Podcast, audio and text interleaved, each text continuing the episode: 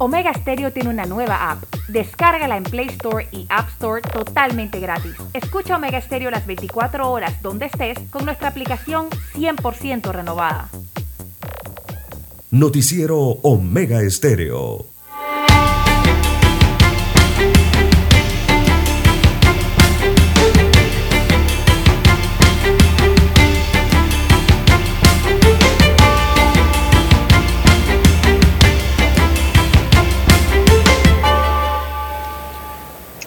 Bien, 6, 15, 6, 15 minutos de la mañana en todo el territorio nacional. Bueno, el secretario general del Partido Revolucionario, eh, bueno, el ex secretario, porque recordemos que recientemente ya cambiaron su junta directiva del, del CEN, ya él es ex secretario general del PRD, Pedro Miguel González, dijo que el gobierno debe abrirse al diálogo sin exclusiones abro comillas, le cito a González, culpar a la oposición desarticulada, incapaz y sin propuestas de las protestas masivas del momento no solo es un error, sino que es darle la espalda al problema. La coyuntura exige un liderazgo real para impulsar los cambios necesarios, escribió en su cuenta de Twitter el ex secretario general del PRD. Así que las quejas eh, de, las, eh, de la ciudadanía entonces venían acumulándose. El 20 de junio las críticas eh, se apoderaron de las redes sociales ante la decisión de Cortizo de sancionar la polémica ley que crea incentivos turísticos y con la cual se beneficiaron a varios empresarios allegados a la actual administración. Esta decisión fue opacada con el anuncio del estado de salud del mandatario. El presidente anunció que fue diagnosticado con síndrome de mielodisplásico y que sería evaluado en los Estados Unidos de América en, aquel, eh, en aquella semana ¿no? que se dieron estos anuncios. Así que parte de las reacciones, eh, por lo menos en la parte política, que eh, han cuestionado la inacción del órgano ejecutivo, eh, en este caso del presidente y el vicepresidente de la República. Bueno, César, y en estas protestas hasta la Policía Nacional sufrió una baja material ayer, cuando en medio de la protesta universitaria encapuchados se infiltraron y se robaron un patrulla y lo vandalizaron. Los supuestos infiltrados son de la comunidad de Viejo Veranillo. Despojaron a los uniformados del vehículo y lo llevaron hasta el frente de la más alta casa de estudios superiores. Posteriormente, la camioneta oficial fue recuperada por inspectores de la propia Universidad de Panamá. Y la policía culpó a los manifestantes del incidente, don César. Ahora mi pregunta es, ¿cómo despojaron a estos policías del patrulla, don César? Sí, sí, esa es la gran pregunta, ¿no? Eh, parece un hurto eso, don Juan de Dios. Eh, hablan de robo. Es un hurto. Pero es, suena más. Es más, si, si, hubo violencia en contra de los policías, fue un robo. Pero, Peor. Pero lo, robo de automóvil. Pero la, la, institución no ha hablado de robo ni de que fue tomado de forma violenta. Porque me imagino que están buscando, detallando los pormenores. Habrá una investigación los interna. tienen que decirle ahora a sus mandos superiores cómo fue el hecho. Exactamente. Para que ellos lo califiquen. Ahora bien. Y así mismo eh, presenten la denuncia. Ahora bien, deja mucho que desear, don Juan de Dios, mucho que decir que... No, eso no termina ahí, hay que presentar una denuncia, don César, porque eso es un bien público, esa patrulla es de todos los panameños, eso no es de la policía. Y eso es de, del Estado panameño, o sea, nosotros también como población. Y, eh, hay plata invertida. Exacto, y el hecho de, de, cómo se custodia, ¿no? Cómo, cómo se responsabiliza en cuanto al tema de la utilización por parte de la misma institución de todos estos elementos o, de todos estos, eh, digamos, instrumentos que se les proveen para eh, garantizar y custodiar ¿no? a la población. O sea, como un policía se deja, eh, se deja tomar un vehículo, una radiopatrulla. yo cuando vi que las imágenes, ellos se detuvieron y vi que estaban como tratando de arrancar algo en la parte interna del tablero del vehículo. Eh, yo, lo primero que me, yo lo primero que pensé fue, estarán tratando de sacar una escopeta. Recordemos que estas unidades de la policía de radiopatrullas, don Juan de Dios, tienen unas bases especiales a los lados del tablero para allí poner en descanso armas de más grueso calibre. ¿Usted no los ha visto cuando ellos se estacionan a la distancia? Allí llevan algún tipo de, armas, estas escopetas de cañón más, más largo, ¿no? O recortado. y me imaginé yo, ojalá que no haya eso dentro de esa radio patrulla. Al parecer no la había. Eh, pero eh, hay que ser muy cuidadosos, sobre todo los agentes de la Policía Nacional con, con su equipo, don Juan de Dios. Imagínense usted.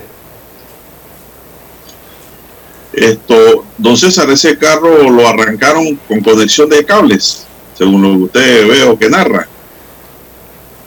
Eh, no, no, no. llave. No, no, no. Cuando llegaron a la universidad, frente a la universidad, el carro ya venía andando, don Juan de Dios, venía activo, ¿no? Cuando llegaron allá. ¿Dónde estaría ese patrulla estacionado? Eh, lo más probable es que sería la avenida esta contigua, ¿no? Que creo que se llama Manuel Batista, la avenida.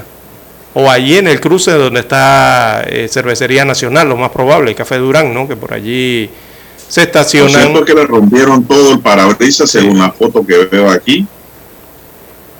Lo apedrearon y así lo cargaban en relajo, en desorden. Yo espero que no haya ningún universitario, don César, involucrado en este hecho, ¿eh? porque si hay alguno que le caiga el peso de la ley también. No se puede patrocinar estos actos, don César, que dañan realmente el motivo de la protesta. Porque mire, ya aquí en la universidad nadie sigue, ahí nadie ya, ayer habló de combustible, de medicina y de alimentos. Todo el mundo hablaba del patrulla. Sí se distorsionó el objetivo de la protesta.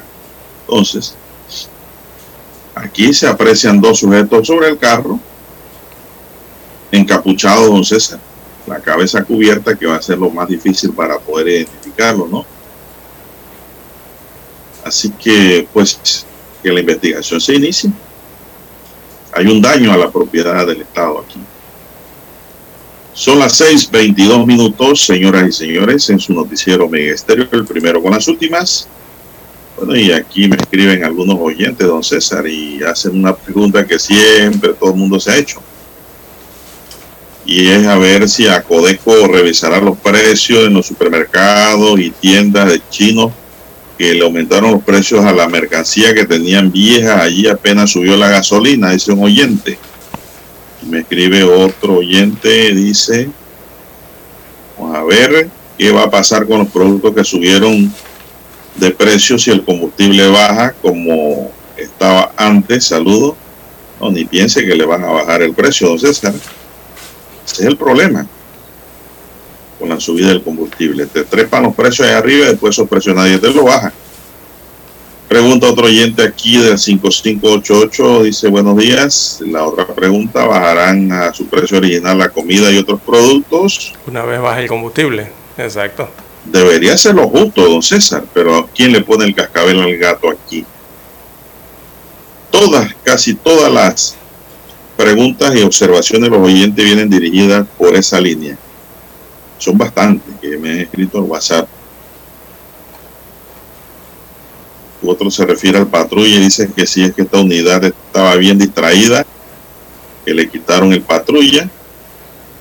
Bueno, no sabemos realmente si el carro estaba estacionado allí y se apoderaron de él.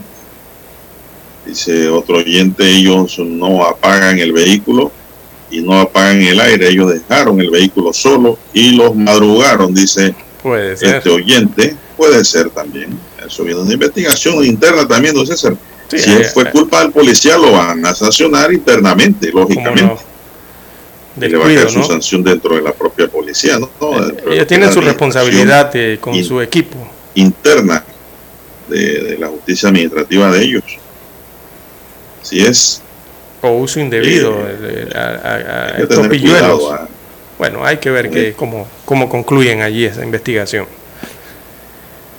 Dice aquí otro oyente ¿En qué quedó la baja de precios de los medicamentos? Bueno, no ha quedado en nada. Así la protesta continuando, César. Así si, es. Si la mesa no llegó a ningún acuerdo. Sí, esos Esa es la se- respuesta para el oyente. Esos puntos no se han tocado. Eh, ayer, después del anuncio presidencial, eh, uno de los eh, sindicatos eh, más poderosos acá en Panamá es el Suntrack, el de los trabajadores de la construcción. Ellos emitieron opinión al respecto de las palabras del presidente constitucional y lo primero que dijeron es que ellos presentaron un pliego de 32 puntos y que solamente se tocó en el anuncio presidencial uno de los puntos, que era el combustible, y que el resto de los puntos no ha sido, eh, no se ha emitido ninguna opinión por parte del Ejecutivo, ni siquiera se ha tratado, y que por ello continuaban entonces eh, su lucha eh, como sindicato y sus manifestaciones y protestas continuarían el día de hoy, eh, según anunciaban el- la noche de ayer. Y es que eso es lo que está pasando, Juan de Dios, que solamente tocaron un tema, el Ejecutivo. El tema de, el- el- de los medicamentos, cómo bajar el precio de los medicamentos, no fue abordado en ese discurso presidencial, o en ese anuncio presidencial, perdón. No fue abordado en el anuncio y tampoco hubo acuerdo de nada si la mesa no funcionó. La mesa de diálogo no funcionó. Lo otro, don César, es que dice un oyente aquí que ahora quieren subirle un dólar al tanquecito de gas, como si fuera poco. Porque Yo no sé quién tiene, quién sacó esa idea locada de hablar No, de un aumento de un dólar más al tanquecito de gas de 25 libras en estos momentos críticos que vive el país. No sé si eso es para distraer o para qué. Pero, mm, las En ventas estos eh, momentos donde es muy bueno hablar de eso. Exacto, sí. Aquí habría que ver por el tema de, de, de dónde eh, se compra el gas eh, para Panamá, el gas licuado, ¿no? Este es el gas eh, LPG. Es que el gas tiene, don César, Pero tiene, este tiene- gas no viene, este, para aclarar, este gas, subsidio. sí, eso por el subsidio, pero la fuente, o sea, este gas que consumimos en Panamá, del tanquecito de gas licuado, este gas no viene de Rusia, don Juan de Dios, en donde está esa problemática allá en los países europeos que sí le compran el gas a Rusia. Ellos sí tendrán esa problemática, pero el que, el que consume América, sobre todo América Latina, eh, no viene de esas fuentes eh, europeas, viene de otros, de- viene más de los Estados Unidos, ¿no? de, de de las reservas por acá. Así que hay, habría que averiguar cómo están las cotizaciones o cómo está el mercado, pero no creo que haya evolucionado o haya cambiado al respecto de ese otro tipo de combustible líquido. Bien, son las 6.27 minutos, amigos y amigas, 6.27 minutos. Y la Caja de Seguro Social hace un comunicado público y dice que la inauguración del Instituto Cardiovascular y Torácico en la Ciudad de la Salud fue pospuesta hasta nuevo aviso. Era La razón, motivos de fuerza mayor. No explicaron mayor cosa. Dijeron que la entidad seguirá con los procesos de avance que permitan que la ciudad de la salud sea una realidad en beneficio de miles de asegurados. Hay que resaltar que la Caja de Seguro Social aseguró que la suspensión del acto de inauguración no va a impedir la apertura de este instituto. Ale González, director ejecutivo nacional de los servicios y prestaciones de salud, informó que entra a funcionar con tres cirugías que han sido programadas para es este proceso quirúrgico. Ya los pacientes han sido notificados que no se deben preocupar.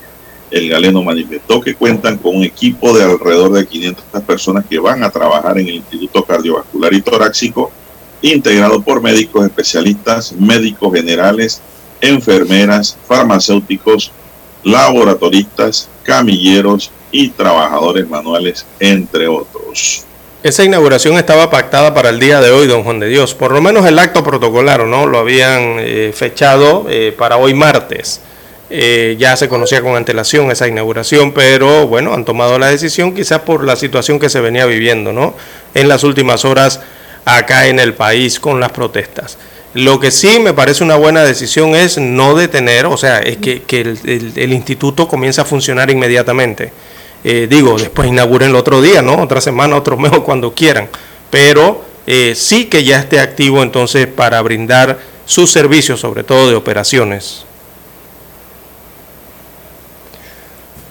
Bien, amigos oyentes, las 6.28 minutos de la mañana en todo el territorio nacional. Hay que hacer la pausa y escuchemos los periódicos.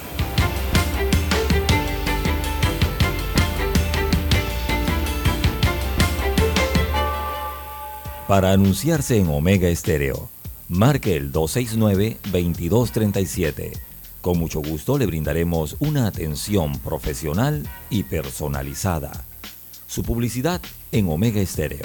La escucharán de costa a costa y frontera a frontera. Contáctenos 269-2237. Gracias. Omega Estéreo, 24 horas en FM Estéreo. Desde los estudios de Omega Estéreo, establecemos contacto vía satélite con la voz de América. Desde Washington, presentamos el reportaje internacional.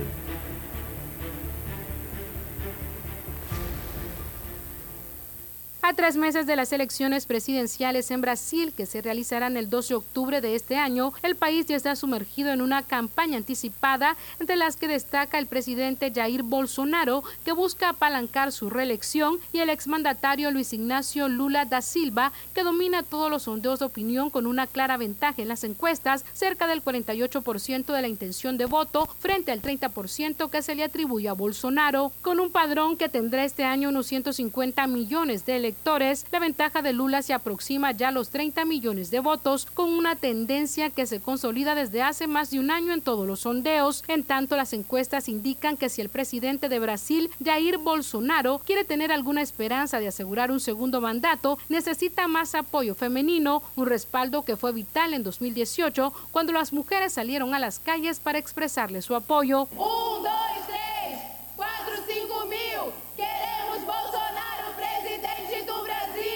Seis de las diez encuestas difundidas en los últimos 15 días coincidieron en que el candidato progresista hasta podría ganar en primera vuelta con un poco más del 50%, lo que ha disparado todas las alarmas en la campaña del líder de la ultraderecha, que ha centrado su campaña en temas económicos como los precios del combustible.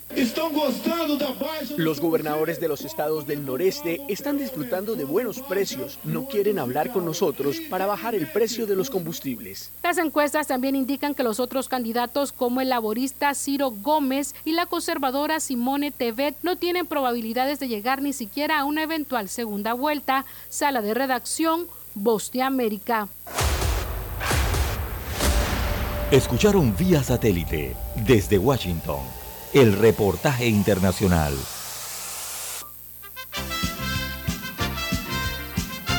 Infoanálisis, de lunes a viernes de 7 y 30 a 8 y 30 de la mañana por los 107.3 FM de Omega Estéreo. Con Guillermo Antonio Adames, Rubén Darío Murgas, Camila Adames Arias y Milton Enríquez. Infoanálisis, el programa para gente inteligente como usted.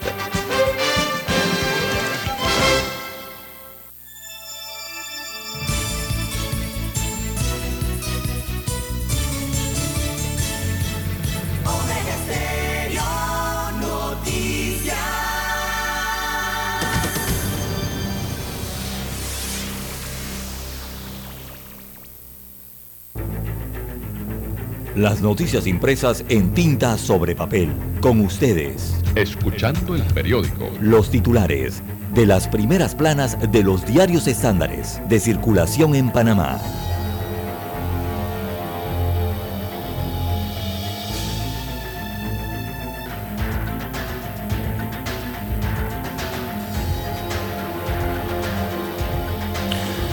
Bien, amigos oyentes, el diario La Prensa titula para hoy Tierras estatales para donar eh, fueron vendidas.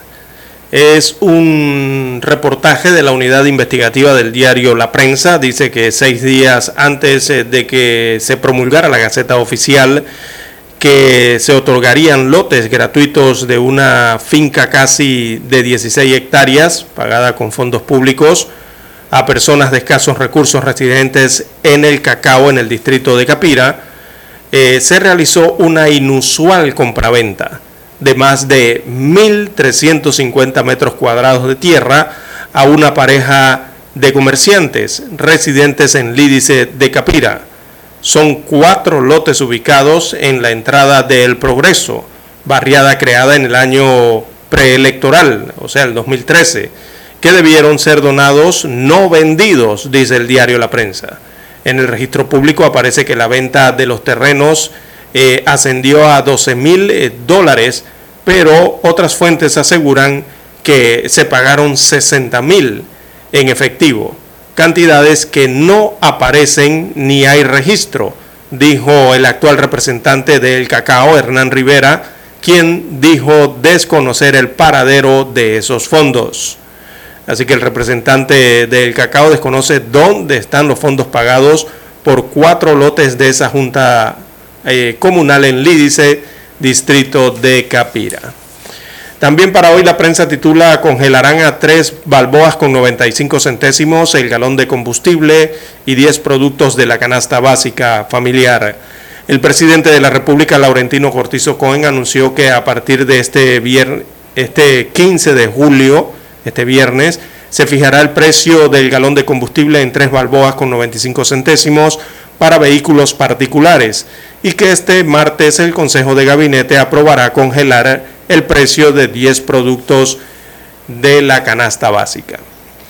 También importaciones sumaron 4.803 millones de dólares hasta abril, es un tema del comercio, así que el valor de las importaciones durante los primeros, aquí vendría siendo durante los primeros cuatro meses del año alcanzó los 4.803 millones de dólares, superando en 1.524 millones de dólares las compras del año pasado y en 476 millones de dólares las registradas entre enero y abril del año 2019. En otros títulos del diario La Prensa para la mañana de hoy, el doble estándar de seis constructoras multadas en el tema de los contratos. Así que acciona Dragados, ACS, también FCC, Ferrovial, OHLA y SACIR, eh, sancionadas por alterar durante 25 años en la competencia en las licitaciones de construcción de infraestructuras en España, eh, gozaban de elaborados códigos de conducta y ética pero al mismo tiempo eh, formaron un grupo en que reunía semanalmente, se reunía para analizar las licitaciones que publicaba el Estado y así repartírselas. También otro tema del diario La Prensa en Panorama, pruebas rápidas de COVID-19 sin avances. También en la sección Vivir Más, Biblioteca Nacional, 80 años de historia, reportaje especial. Aparece el martes financiero, hoy en la página 3B. Desarrollan el tema Panamá en la era blockchain y de las criptomonedas. La plana de deportes del diario La Prensa titula Infantiles entran en etapa de fogueos. La fotografía principal del rotativo eh, muestra eh, las marchas y protestas de las últimas horas versa la fotografía sobre la movilización nacional. Miles de ciudadanos se movilizaron ayer 11 de julio en distintos puntos del país en protesta contra el alza del combustible, la canasta básica, el derroche de fondos públicos y la corrupción. En la capital, docentes, como muestra esta fotografía, marcharon con banderas y gritando consignas contra el gobierno hasta la Plaza 5 de Mayo. En Santiago de Veraguas, la mesa técnica convocada por el gobierno se levantó sin que las partes llegaran a un acuerdo. En tanto, obreros de la construcción llamaron a una huelga de advertencia y los empresarios pidieron cordura.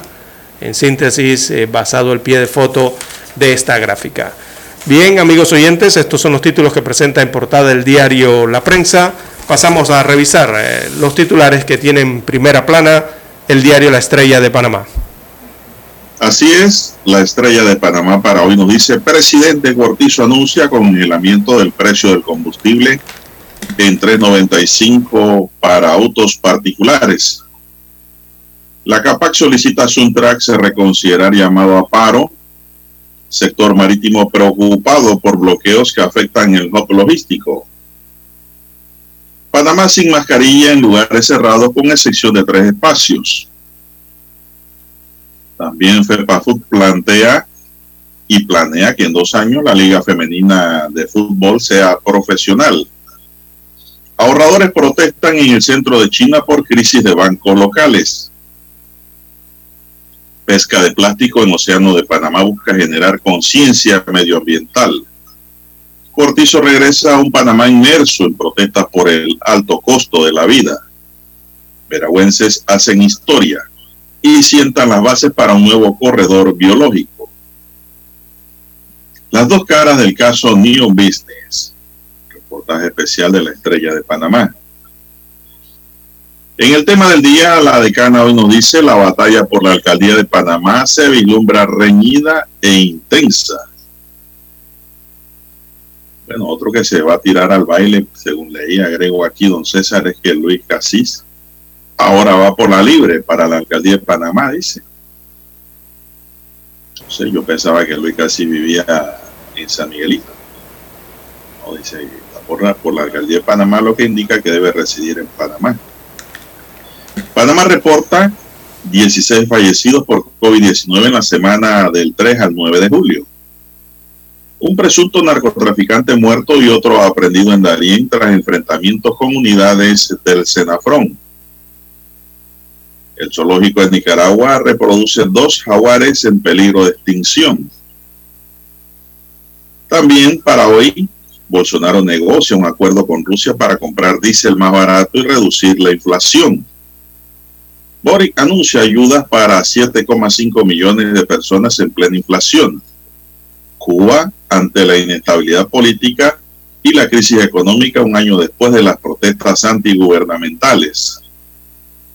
La OCDE detecta ahora también signos de ralentización económica en Estados Unidos. En los deportes, la estrella de Panamá nos dice, en momentos difíciles hay que sumar puntos y eso hicimos, dice Verstappen fuimos algo más lento, hicimos lo mejor que pudimos con nuestra estrategia, pero los Ferrari fueron extremadamente rápidos, comentó. Superliga que presenta a Teyui como alternativa monopolio de UEFA para innovar. Eric Ten Hag, Cristiano Ronaldo no está en venta, dice. Chiriquí Metro han dominado el béisbol en las últimas décadas. En el plano internacional, la estrella de Panamá nos dice, piden aclaraciones a alta funcionaria europea tras revelarse cómo Uber trató de agasajar a políticos de emigrar a emprender la nueva vida de ecuatorianos retornados de España.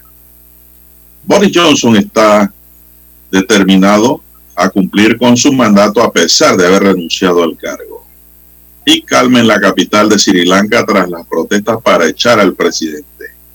Amigos y amigas, estos son los titulares que le podemos brindar del diario La Estrella de Panamá y que corresponden a la fecha.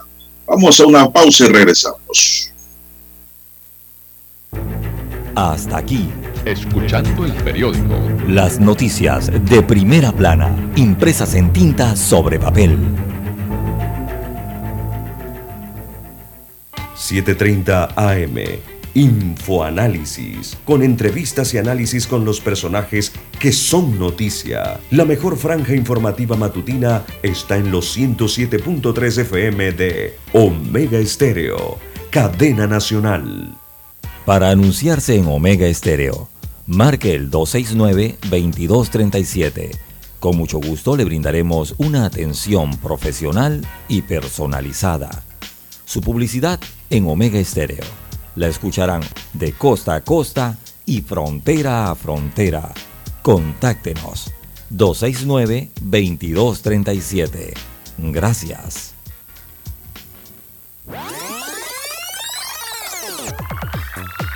Omega Stereo tiene una nueva app. Descárgala en Play Store y App Store totalmente gratis. Escucha Omega Stereo las 24 horas donde estés con nuestra nueva app. Noticiero Omega Estéreo. Desde los estudios de Omega Estéreo, establecemos contacto vía satélite con la voz de América.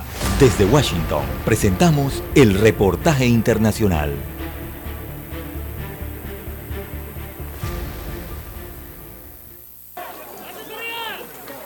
La Oficina de Aduanas y Protección Fronteriza de Estados Unidos publicó los hallazgos de una investigación de su Oficina de Responsabilidad Profesional sobre las acciones de la unidad de patrulla equina en Del Río, Texas, el 19 de septiembre de 2021, relacionada con las imágenes que surgieron mostrando a los agentes sobre caballos y, en un intento de control de público, parecían golpear con las riendas del caballo a los migrantes que intentaban cruzar el río, la mayoría de origen haitiano. La investigación concluyó que había fallas en múltiples niveles de la agencia, falta de políticas y capacitación apropiadas, además de un comportamiento peligroso y poco profesional de varios agentes a nivel individual. A la vez, el informe indica que la investigación no produjo pruebas de que los agentes golpearan a ninguna persona con las riendas de un caballo, lo que ahora está prohibido. La agencia también indica que la investigación incluyó más de 30 entrevistas con testigos oculares, agentes involucrados directa e indirectamente en el incidente, oficiales y funcionarios de la patrulla fronteriza y también todas las secuencias de video disponibles, evidencia fotográfica y documentos relacionados con el incidente. Una de las conclusiones de la investigación es que ese día la agencia no asignó, supervisó ni ejerció el mando y el control de manera adecuada sobre las unidades de patrulla equina en Del Río. Varios agentes de la patrulla fronteriza usaron la fuerza o amenazaron con usar la fuerza para intentar conducir a los migrantes de vuelta por el Río Grande hacia la frontera entre Estados Unidos y México, aunque no hay evidencia de que algún migrante haya sido obligado a regresar a México o que se le haya negado la entrada a los Estados Unidos. Además, la Oficina de Responsabilidad Profesional encontró varios casos en los que los agentes actuaron de manera inapropiada durante el incidente, incluido un agente de la patrulla fronteriza que usó un lenguaje denigrante e inapropiado y que maniobró su caballo de manera peligrosa cerca de un niño. Según la Oficina de Responsabilidad Profesional, el liderazgo de la agencia está tomando una serie de acciones correctivas que incluyen cambios en las prácticas, la capacitación y los métodos operativos para abordar las fallas de gestión que contribuyeron al incidente, límites más estrictos en el uso de la patrulla a caballo y el fortalecimiento del liderazgo y la responsabilidad de la agencia. Por otra parte, iniciaron una junta de revisión de disciplina para considerar la conducta individual de ciertos agentes de la patrulla fronteriza involucrados en este incidente y ha propuesto medidas disciplinarias para cuatro de ellos. El evento bajo investigación ocurrió durante un aumento sin precedentes de la migración en un lugar junto al puente internacional en Del Río. John F. Burnett, Voz de América, Washington. Escucharon vía satélite desde Washington el reportaje internacional. La mejor franja informativa matutina está en los 107.3 FM de Omega Estéreo. 5.30 AM. Noticiero Omega Estéreo. Presenta los hechos nacionales e internacionales más relevantes del día. 7.30 AM. Infoanálisis. Con entrevistas y análisis con los personajes que son noticia. De 8 y 30 a 9 y 30 de la mañana. Sin rodeos. Con Álvaro Alvarado. De lunes a viernes. Por Omega Estéreo. Problemas de tierra, accidentes graves, reclamos a aseguradoras, incumplimientos de contratos, reclamos de herencias, todo asunto civil y penal, consulte al 6614-1445. Ahora contamos con el servicio de asesoría, confección de pliegos de cargos, impugnación y defensa en materia de contrataciones públicas. 6614-1445. Licenciados Juan de Dios Hernández Sanjur y Belkis Hernández Díaz. Es momento de adentrarnos al mar de la información. Este es el resultado de nuestra navegación por las noticias internacionales más importantes en este momento.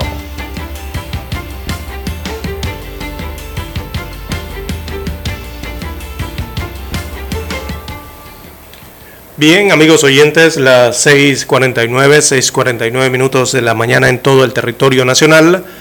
Iniciamos el recorrido internacional de relieve en Guatemala, aquí en Centroamérica. Eh, vuelve a imponerse el uso obligatorio de las mascarillas en el país centroamericano. ¿Por qué? Porque se disparan los casos de COVID-19 en Guatemala, así como las muertes relacionadas a esta enfermedad, según informado el Ministerio de Salud de Guatemala. Así que el gobierno ha publicado este lunes un acuerdo en el que obliga nuevamente a toda la población guatemalteca, sin excepción, a utilizar mascarilla debido al reciente incremento de casos de coronavirus. La medida había sido anunciada el pasado 7 de julio por el ministro de Salud Francisco Coma y entró en vigor este lunes después de que en mayo pasado el gobierno que preside Alejandro Yan Matei removiera la obligatoriedad de usar mascarilla. La decisión acordada oficialmente este lunes obedece al aumento de casos de coronavirus en todo el territorio guatemalteco, ya que hasta un 42% de las pruebas realizadas por los guatemaltecos en las últimas semanas resultaron positivas. Así que es la decisión que se ha tomado en Guatemala respecto al control de la pandemia por la COVID-19. Habían levantado la medida de las mascarillas, pero tuvieron que regresar a esta medida debido al aumento de contagios. También para hoy, amigos oyentes, eh, tenemos que el reemplazo de Boris Johnson será anunciado el próximo 5 de septiembre, según se informa desde el Reino Unido, y hay 11 aspirantes a sucederlo como primer ministro del Reino Unido. Así que los laboristas también presentan este martes una moción de censura contra Boris Johnson para intentar apartarlo del gobierno antes que se dé esa fecha. Así está la situación entonces en Gran Bretaña con el reemplazo, la dimisión y el reemplazo del primer ministro Boris Johnson. Bueno, la ONU acusó a disidencias de las FARC colombianas de reclutar regularmente a menores y una negra con la que señala los peores violadores de los derechos de los niños en los conflictos, en la que también figura el Ejército de Liberación Nacional ELN. En 2021 la organización verificó 2.300 violaciones graves contra menores en Colombia, entre ellas el reclutamiento de 123 niños de entre 12 y 17 años como combatientes guerrilleros. La mayor parte de ellos, 75, fueron utilizados por los grupos disidentes de la FARC, aunque también hubo casos en que el ELN, la Autodefensa Gitanistas de Colombia y el Clan del Golfo, entre otras organizaciones armadas, también abusaron de los menores. Varios de esos niños murieron o resultaron heridos durante una actividad con los grupos armados mientras que al menos tres fueron víctimas de violación sexual, señala la ONU en un informe anual en el que analiza la situación de los menores afectados por una veintena de conflictos armados en todo el mundo. Bien. 6.52 minutos. Bien, en Europa también, don Juan de Dios, eh, el presidente de Rusia, Vladimir Putin, firmó un decreto que facilita la obtención de la nacionalidad rusa a todos los ucranianos. Ese decreto lo ha firmado en horas recientes y eso facilita el acceso a la nacionalidad rusa a todos los ucranianos, ampliando una medida que hasta el momento solo se aplicaba en territorios de Ucrania ocupados por sus fuerzas militares. Dice el comunicado, los ciudadanos de Ucrania disponen del derecho de pedir la ciudadanía de la Federación Rusa según el procedimiento simplificado indica el decreto del presidente Putin publicado hace algunas horas. Así que el mandatario ruso amplió así todos, a todos los ucranianos una medida aprobada en mayo para los residentes de Zaporilla y Gerson, que ocupaban en gran parte desde su ofensiva lanzada en febrero. Así que las autoridades eh, de ocupación de estas dos regiones ya anunciaron que preparan un referéndum de anexión a Rusia en tanto, los residentes de Lugansk y Donetsk también eh, podían ya acceder a la, a la nacionalidad rusa. Esto es lo que ocurre entonces entre eh, ocurre en Rusia y es parte de la situación que enfrenta con esta crisis en Ucrania. Las 6.54, 6.54 minutos de la mañana en todo el territorio nacional. ¿Qué más tenemos, don Juan de Dios? Bueno, el presidente de Brasil, Jair Bolsonaro, afirmó que tiene casi cerrado un acuerdo para comprar diésel más barato a Rusia, objeto de fuertes sanciones económicas de Occidente por la guerra en Ucrania, a la que las 6:54 minutos eh, de la mañana en todo el territorio y ahora casi cerrado un acuerdo para que premos diésel más barato a Rusia señala el mandatario a un grupo de simpatizantes a las puertas de su residencia oficial en Brasilia.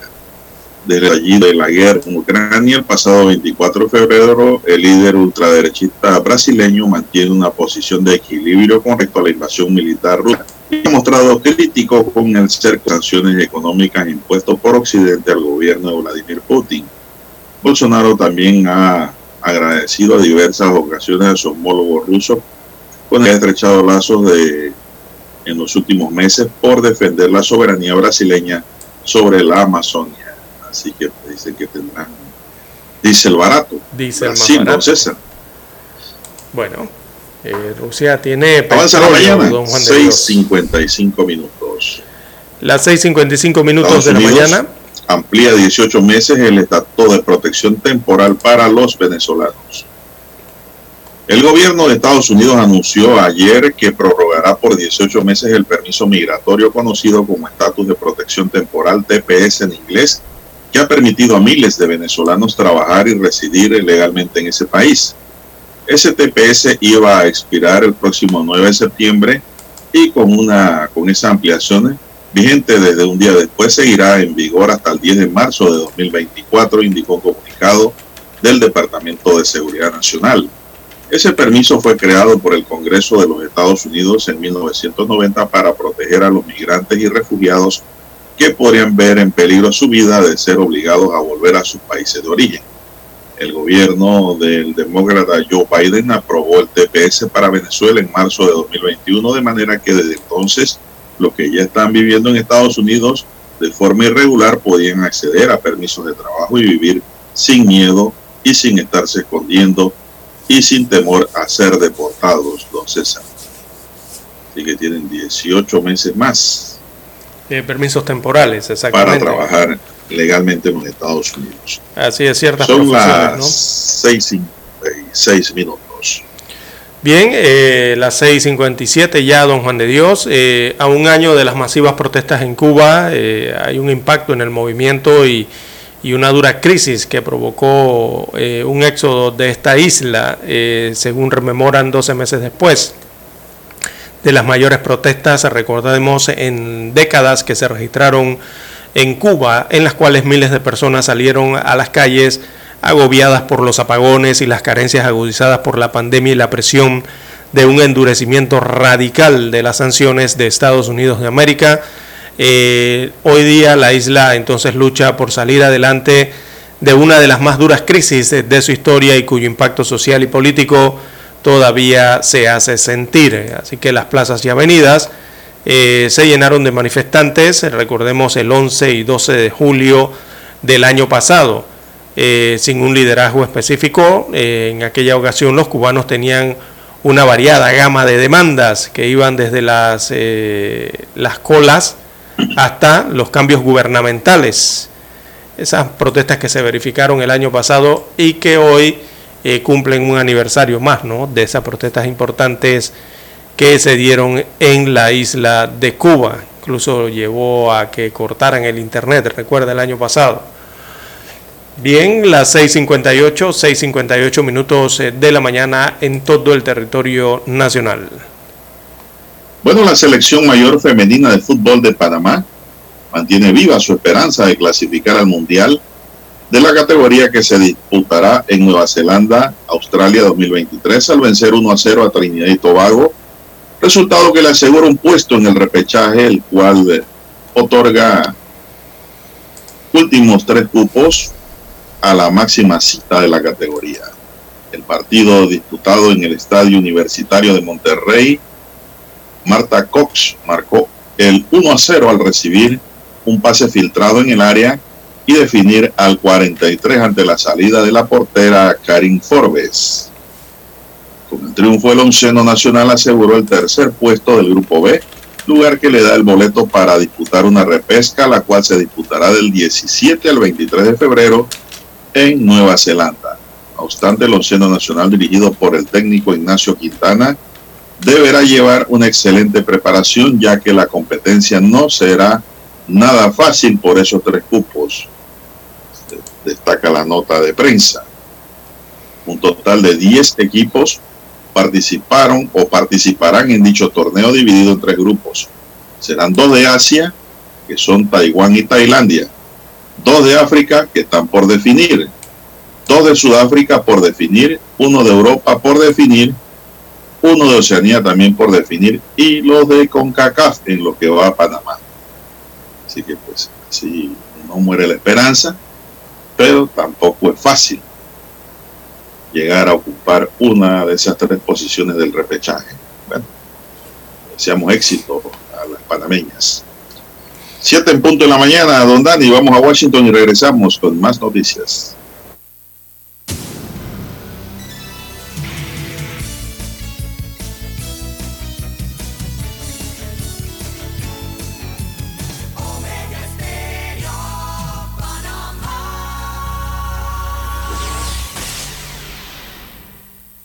El satélite indica que es momento de nuestra conexión. Desde Washington vía satélite y para Omega Estéreo de Panamá, buenos días América. Buenos días América, vía satélite desde Washington.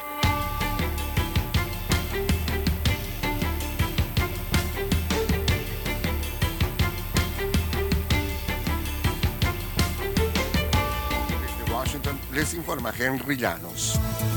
Según fuentes científicas, una subvariante del COVID-19 más contagiosa y resistente a la vacuna sería la responsable de la más reciente ola de casos de coronavirus en Estados Unidos. Nos informa Celia Mendoza. Los casos de coronavirus siguen aumentando alrededor del mundo. En la ciudad de Nueva York, más del 15% de las pruebas dieron positivas durante la última semana, de acuerdo con las cifras del Departamento de Salud. Contagios que podrían ser el resultado de una subvariante del Omicron, explicó a la voz de América la doctora Dadilia Garcés, especialista en epidemiología. B4 y la B5 son en estos momentos las variantes que se encuentran con mayor dominio en Estados Unidos. Sin embargo, la que más nos tiene preocupados es la B5. Celia Mendoza, Voz de América, Nueva York. El presidente de Estados Unidos, Joe Biden, comenzará el miércoles su gira por Oriente Medio con varios desafíos por delante, en un contexto de crisis de precios de petróleo y sobre todo marcado por los frustrados esfuerzos para rescatar el acuerdo nuclear con Irán. El viaje de cuatro días comenzará en Israel, donde Biden se reunirá con líderes israelíes. También llevará a cabo conversaciones en Cisjordania con la autoridad palestina para transmitir su apoyo a una solución de dos estados. Diversas organizaciones alertan sobre una ola de detenciones selectivas contra defensores de derechos humanos, activistas políticos y dirigentes sindicales en Venezuela. Desde Caracas nos informa Carolina Alcalde. Durante los primeros días del mes de julio, siete defensores de derechos fundamentales, activistas humanitarios y políticos han sido detenidos arbitrariamente en Venezuela, según denuncias de diversas organizaciones de la sociedad civil venezolana, entre ellas Alerta Venezuela y Provea. Ana Leonora Costa, abogada e integrante de esa organización, se refirió a los casos y denunció algunas de las irregularidades que documentaron. Podemos denunciar que estas personas se encontraron desaparecidas, de que no se les garantizaron sus derechos de estar en contacto con un abogado, de comunicarse con su familia. Carolina, alcalde Voz de América, Caracas. El presidente panameño Laurentino Cortizo anunció que amplía una medida de congelamiento de los precios de la gasolina a la población en general en un esfuerzo por poner fin a una huelga magisterial y a protestas a nivel nacional. Cortizo anunció el congelamiento temporal de 3.95 dólares por galón que decretó para el sector de transporte público. Aprobará el congelamiento de 10 productos adicionales de la canasta básica de alimentos. Desde Washington vía satélite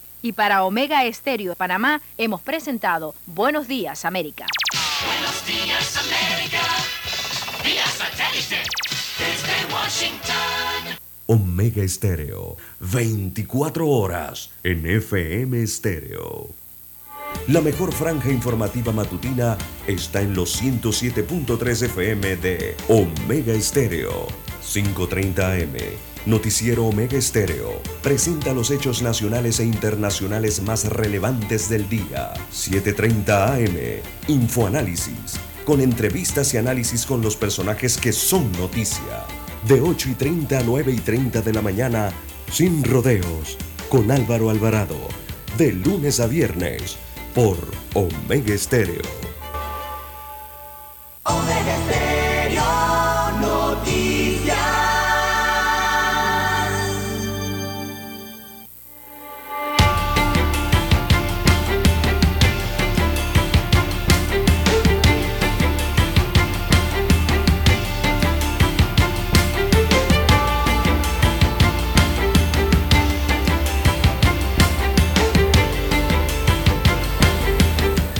Bueno, seguimos, señoras y señores, 7, 4 minutos, están en sintonía de Omega Estéreo, cadena nacional, con su noticiero Omega Estéreo Noticias, el primero con las últimas, su noticiero diferente, solo para gente pensante. ¿ah? Así es, gracias por estar en sintonía, porque usted es pensante, es inteligente. Gracias. Nuestra línea de comunicación, el mío es el WhatsApp, doble seis catorce catorce cuarenta y cinco para que nos envíe su información que nos quiera brindar. Don César Lara está en Twitter y otras redes. ¿Cuál es su cuenta? Bien, estamos en arroba César Lara R, repito, arroba César Lara R, es la cuenta en la red social Twitter, eh, para sus mensajes, comentarios, denuncias, fotos, denuncias. Bueno, y nos llega una desde Coclé, desde Penonomé. Hoy Penonomé, el distrito cabecera, estará sin agua. Eh, allá el IDAN estará realizando desde las 7 de la mañana a las 3 de la tarde trabajos de mantenimiento en la toma de agua de la planta potabilizadora de Penonomé.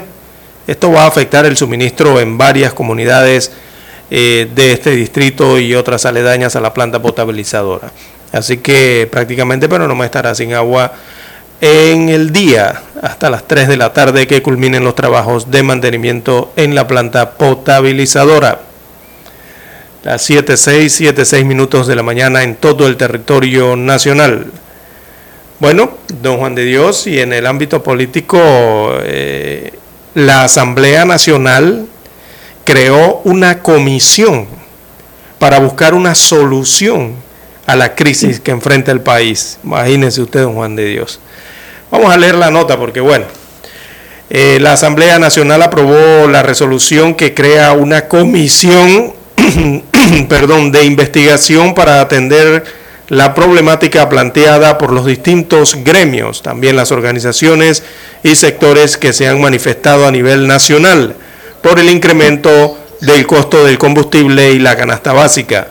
Así que eh, se establecerá el término de 10 días hábiles, dice la Asamblea, para que la Comisión de Investigación rinda su informe al Pleno Legislativo con las recomendaciones que correspondan. Se citarán a funcionarios y representantes de gremios con la finalidad de contar con una solución a través de una vía legislativa, según indicaron desde el órgano legislativo. Parece ser, don César, que los diputados no se han dado cuenta que ellos son parte del problema. Exactamente, si es un, los puntos de todos los gremios y asociaciones y todos los que están protestando. Exactamente, sí, por eso trae a colación la, la nota. Eh, todos los gremios, las asociaciones, los grupos, los panameños, los sindicatos eh, que están protestando a nivel de todas las provincias en el país, tienen entre sus pliegos, entre sus pliegos, tienen el punto que tiene que ver precisamente con esto, con la Asamblea Nacional, porque señalan allí se debe hacer una reducción de planilla, don Juan de Dios, o analizar eh, bien esa planilla y los gastos. Ellos no necesitan esa planilla, don César. Exacto, y los gastos en que incurre la Asamblea Nacional. Un diputado no necesita tanto personal en una planilla, gente que no tiene ni, ni, ni asiento donde ubicarse, porque hay un exceso gente que no tiene espacio donde trabajar, sin embargo, todos cobran. Y muchos ni van allá porque les pagan directamente en ACH, entonces. Así es. Entonces digo, no se han dado cuenta que ellos son parte del problema que está viviendo el país y que gran parte del presupuesto se lo consumen ellos, razón por la cual aquí no hay una mejor distribución de las riquezas, un mejor servicio social, una mejor atención ciudadana, precisamente porque los dineros se salen por los canales que ellos mismos han creado precisamente para eso, para que haya esa fuga de capitales que pueden servir de inversión para el Estado o para el mantenimiento o sostenimiento para pagar la planilla de los que sí trabajan, como la Policía Nacional, el Ministerio de Salud, qué sé yo, los bomberos, e instituciones que son indispensables para el buen funcionamiento de un Estado. Así que ellos no se han dado cuenta en dónde están parados, por favor. Sí, ya esta gente no sufren de, de, vergüenza y pena de nada. Exacto, chistosa el, el, informe desde la Asamblea Nacional. Bueno, hoy marcharán hacia la Presidencia de la República y la Junta Ejecutiva del Congreso General de Gunayala anuncia que se unirá a la marcha de hoy hacia el Palacio de las Garzas. Es una marcha que inicia en, el parque, en el Parque Porras a las 4 de la tarde. Eh, los Gunas entonces informaron a, a, través de un comunicado divulgado ayer que se unen también a esta marcha. Ayer también los estudiantes de la USMA eh, se pronunciaron al respecto de la situación nacional y es la Asociación de Estudiantes de la Universidad Santa María la Antigua, es una universidad privada. Ellos hicieron un llamado a los manifestantes para que no agraven la situación económica eh, que viven cientos de panameños que necesitan salir a sus empleos y pequeños negocios, según parte del comunicado eh, difundido el día de ayer. También los empresarios, bueno, en general han, man, han, han mandado un mensaje en síntesis de cordura eh, ante la problemática social, política y económica que vive el país. Son las 7 de 10 minutos, don César, 7 de 10 minutos. Una eh, fotografía, una fotografía también que hay que destacar es eh, de lo ocurrido ayer, es una fotografía que fue captada en la provincia de Bocas del Toro. Don Juan de Dios, allá estudiantes se encadenaron y fueron estudiantes de un colegio, el colegio eh, secundario Rogelio Ibarra de Bocas del Toro. Allí estudiantes se encadenaron a las puertas en apoyo al paro que existía a nivel nacional. Eh, muestra la gráfica para el día de hoy hasta los estudiantes estaban apoyando estas medidas a nivel del país. Bien, son las 7:11 minutos. Así es, en su noticiero Omega Estéreo, el primero con las últimas. También, don César, hubo un enfrentamiento entre narcotraficantes y el Senafrón en Darién la información que nos da es de que hubo un muerto, así es, del lado de los traficantes. El director general del Servicio Nacional de Frontera, Uriel Ortega, confirmó que en medio del desarrollo de la operación Guana Humarada, que significa vamos todo con todo, en el área de Río Tupiza, provincia de Arién, una persona resultó herida en el brazo y otra falleció tras enfrentarse a las unidades de Senafrón. Ortega manifestó que el fallecido y el herido cuyas identidades no se trascendieron se registraron durante la refriega con una patrulla de este cuerpo policial. El herido portaba una escopeta y un revólver 38, mientras que el fallecido tenía un fusil AK-47, precisó el jefe de Senafrón. Adelantó que están tras la pista de otras personas vinculadas al delito, donde además se decomisó 80 paquetes con droga armas de fuego y una persona prendida que será presentada ante el juez de garantía en Darien en las próximas horas. En tanto, la fiscal de drogas, Xiomara Rodríguez, detalló que la droga fue detectada en 10 mochilas donde además se ubicó el fusil con un cargador, una escopeta calibre de 38 y un revólver calibre 38. No, la escopeta es 28, dice aquí. La operación Guana Humarada inició desde el pasado mes de febrero y su objetivo es frenar el tráfico de drogas, la trata de personas, el daño ambiental y la protección de la frontera, don César. Así es, es un operativo que va por la línea fronteriza, ¿no? Incluso las costas eh, en la parte caribe, eh, la parte norte, ¿no? Y también la parte hacia el sur, la Pacífico, en toda esa área territorial de Gunayala y también en la que tiene que ver con la provincia de Darién eh, zona fronteriza. Y bueno, allí divisaron entonces este grupo de personas que iba con mochilas negras y armadas, imagínense usted, ¿no? Dieron la voz de alto y lo que recibieron fue eh, disparos por parte de estos eh, desconocidos y bueno, lamentablemente ha muerto una persona en este enfrentamiento. Bien, son las 7:14 minutos, don Dani. Vamos a hacer una pausa y regresamos. Noticiero Omega Estéreo, 7:30 AM.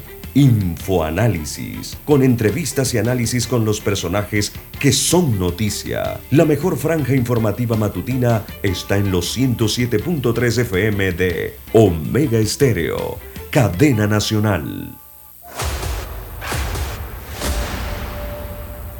Desde los estudios de Omega Estéreo, establecemos contacto vía satélite con la voz de América.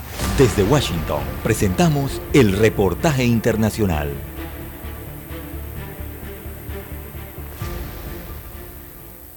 Una encuesta presentada por Benigno Alarcón, director del Centro de Estudios Políticos y de Gobierno de la Universidad Católica Andrés Bello, revela que el 76% de los venezolanos que se autodefinen como no alineados continúa pidiendo un cambio político en el país y que un 95% de los que se autodefinen como opositores tiene disposición a participar en un proceso de primarias para elegir al candidato de la oposición, que se medirá en los comicios presidenciales previstos para 2024. Ese es el principal público como.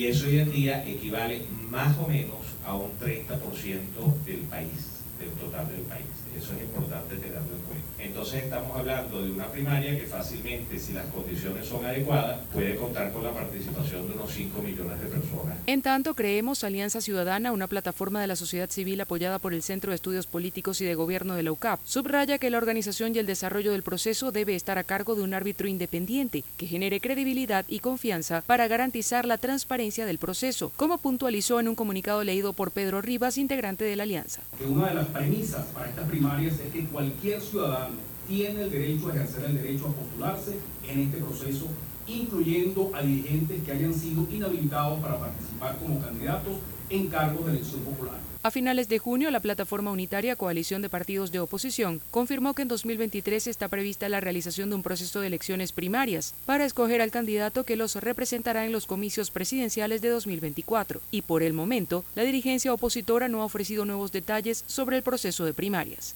Carolina Alcalde, Voz de América, Caracas. Escucharon vía satélite desde Washington el reportaje internacional. Para anunciarse en Omega Estéreo, marque el 269-2237. Con mucho gusto le brindaremos una atención profesional y personalizada. Su publicidad en Omega Estéreo. La escucharán de costa a costa y frontera a frontera. Contáctenos 269-2237. Gracias. Problemas de tierra, accidentes graves, reclamos a aseguradoras, incumplimientos de contratos, reclamos de herencias, todo asunto civil y penal, consulte al 6614-1445. Ahora contamos con el servicio de asesoría, confección de pliegos de cargos, impugnación y defensa en materia de contrataciones públicas. 6614-1445. Licenciados Juan de Dios Hernández Sanjur y Belkis Hernández Díaz. ¿Qué tal amigos? Les saluda Álvaro Alvarado.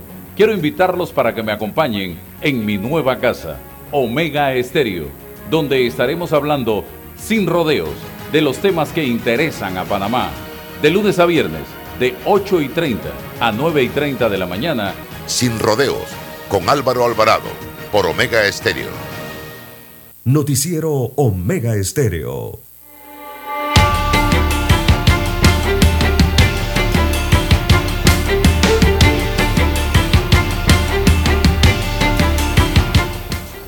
Bien, seguimos, don César. eh, piqueteo en el corredor sur, dice en Don Bosco, a esta hora. Corredor sur, Don Bosco. Ahí hay un piqueteo ahora mismo, César. Según veo aquí la información que nos llega. Eh, vamos a ver por acá. Hace ocho minutos cierre de vía en Santiago de Veraguas. Más dice aquí, sí, en Santiago de Veragua, llegan los videos, un cierre de vía allá. Hace 10 minutos también piqueteo en el corredor Carlos Iván Zúñiga en la salida de Clayton. Allí también hay, también nos informan aquí hace 15 minutos, dice, cerraron la vía panamericana en Aguadulce en dirección a la provincia de Panamá tráfico se mantiene muy eh, tenso, muy concentrado en la vía interamericana, en los Macobá, en dirección a Panamá Centro. Bueno, a don Roberto no lo agarran en esa, don Roberto madruga, le gana a los que protestan, se para primero y llega primero. Muy hábil, don Roberto. Esta es la situación por ahora. Así es, amigos y amigas. Bueno, don César no nos ha dicho nada usted sobre las ondas tropicales, la lluvia. ¿Qué pasó con la onda tropical número 15? Bueno, o sea, ya pasó, don Juan de Dios, pasó la ¿Por noche, cuál vamos? Por la noche de hoy viene otra onda eh, en, las próximas, en las próximas horas. Esta es una que está, bueno, ya está sobre Colombia, en las próximas horas estará ingresando a Panamá, básicamente dentro de unas 12, unas 15 horas, 12 o 15 horas eh, estará para nuestro país. Eh, esa vendría siendo la onda 12, 13, 14, la onda tropical número 15. Estaría ingresando al país en las próximas horas. Eh, don Juan de Dios, y bueno, para hoy se mantienen entonces, según el pronóstico del tiempo, eh, vamos a ver el actualizado a las 7 de la mañana, eh, lluvias dispersas con, veamos, esto, trae- esto va a traer posibles descargas en zonas eléctricas, en este caso en zonas marítimas y también en, la tierra firme, así que en horas de la mañana habrá lluvias dispersas, posibles descargas eléctricas en la región oriental y la región metropolitana, o sea, la, provincia de Darién, que marcan Unayala, la provincia de Panamá, incluyendo la provincia de Panamá Oeste, la península de Azuero, allá en Herrera y Los Santos, y la zona baja, eh, digamos el sur de Veraguas, eh, también estará experimentando estas lluvias dispersas. Algo de ellas también caerán en bocas del toro en horas de la mañana. Así que así se espera el tiempo, por lo menos, eh, para la mañana de hoy, don Juan de Dios. Un saludo a los chiricanos, don César, que nos reportan sintonía. Sí, también hay que pedirle. Clara y potente, dice. Sí, hay que pedirle a los oyentes chiricanos eh, el reporte de las estaciones de combustible, don Juan de Dios. Recordemos que producto de las protestas eh, desde el fin de semana, desde el viernes específicamente, viernes, sábado, domingo y el lunes, eh, había una problemática en la distribución eh, del combustible que llega desde la zona atlántica de Colón específicamente, ¿no? Recordemos que ese combustible es transportado por camiones cisternas hasta la provincia de Chiriquí, también la provincia de Bocas del Toro, y debido a los cierres de calles que había en la Panamericana, eh, se había tomado una decisión de, por seguridad, el fin de semana de no enviar esos camiones cisternas a- para la distribución de los combustibles en la provincia, en los diferentes distritos de la provincia de Chiriquí de Bocas del Toro. Eh, a ver si los amigos chiricanos eh, nos hacen algún reporte de cómo, si es que las estaciones todavía tienen combustible eh, o están brindando el expendio ¿no? de, de este combustible al público, o si algunas se han quedado sin el producto. A ver a la- los amigos oyentes en Chiriquí si nos muestran algún reporte o nos envían reporte al respecto. Bueno, César, esto también circuló en información que el gobierno nacional canceló la pauta estatal publicitaria en los medios de comunicación. Esa es otra medida que ha tomado el gobierno. Es decir, el primer golpe se lo da a, la- a los medios de comunicación, don César, record- quitando, no recortando, suspendiendo la pauta publicitaria que tenía. Una pausa publicitaria estatal, o sea, los anuncios, Estatal, correcto. los anuncios de promoción, eso no es publicidad, eso es promoción. Recordemos que Eso es propaganda. propaganda, exactamente, promoción o propaganda, ¿no? Eh, propias de la- las actuaciones de la gestión gubernamental. Regularmente la pauta que escuchábamos del Estado, eh, don Juan de Dios, en los diferentes medios de comunicación escritos, eh, virtuales, eh, prensa radial o televisiva, 723. regularmente es el, la voz del presidente eh, de, de algún tipo de discurso, ¿no? Es lo que se escuchaba en estos anuncios comerciales. Bueno, para, aparentemente han suspendido eso.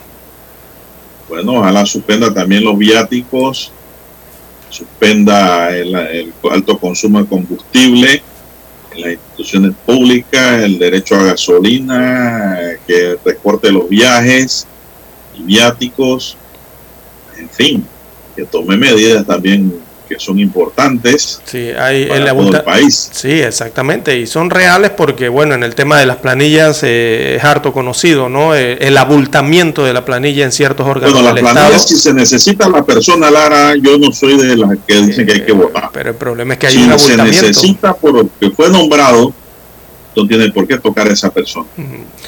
Pero cuando usted nombra a se- alguien para que esté parado por ahí por las esquinas, eso sí no tiene función. Exactamente, y Eso y- eso ocurre cuando se abulta la planilla, hay un abultamiento, por ejemplo, en el órgano legislativo.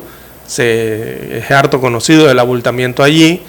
El tema de las consultorías, creo que por allí también pueden Pero quiero aclararle algo. algo, pueden hacer algún tipo de ajustes en las consultorías. El tema de los viajes eh, y los viáticos al exterior, eh, el combustible, también las licencias con sueldo, eh, gastos de movilización, gastos de representación. Bueno, en fin, si yo agarro una línea presupuestaria en cuanto a este tipo de, de gastos en qué se utilizan los fondos, imagínese usted, no terminamos aquí. Bueno, don César, y no es que estemos bravos, molestos por la suspensión de la No, planilla no, no, de, del gasto de publicidad Para nada. o propaganda. Estamos muy de acuerdo con esa medida que hizo. Exacto, eso Este es espacio no anuncia nada gubernamental, don César. Cuando alguien escucha algo gubernamental aquí, un anuncio de Estado, En- eso es en- gratis. Este espacio no pasa propaganda política ni instituciones de gobierno En que sean horas. pagadas. Exactamente. Todo A aquí nosotros- se lo brindamos al Estado gratis en este noticiero. Sí, en estas dos horas Así que no ni nos va ni nos viene esa medida. Solamente No, que nada. nos gusta que las medidas se hagan de manera integral, Así es. de manera completa, todos por igual. Bueno, por allí se pueden hacer ciertos ajustes dentro del presupuesto general del Estado para hacer ahorros y hacer contención, eh, para ver cómo ese dinero se utiliza entonces para otro tipo de soluciones eh, sociales que requiere el país. Bueno, en Veragua, ya para cerrar, tenemos una nota aquí, dice, se está trabajando en la creación de un corredor biológico entre la Reserva Forestal de la Yeguada y el Alto Guarumo. Actividades de reforestación, regeneración natural, agroforestería, silvopastoril han convertido a esta provincia como la de mayor restauración forestal a nivel nacional, afirmó el Ministerio de Ambiente en una nota de prensa. Estas acciones han sido fundamentales para aumentar la cobertura boscosa mientras involucran a actores locales que apoyan la conservación y la producción sostenible. El proyecto pretende intervenir un total de 1.451 hectáreas por medio de la restauración en zonas degradadas y reforestación. Hasta el momento se ha avanzado en 1.356 hectáreas, así que felicidades a mis paisanos veragüenses por esa iniciativa. Se nos acabó el tiempo. Daniel Arauz nos acompañó en el tablero de controles. En la mesa informativa les acompañamos. César Lara. Y Juan de Dios Hernández Sanjurjo.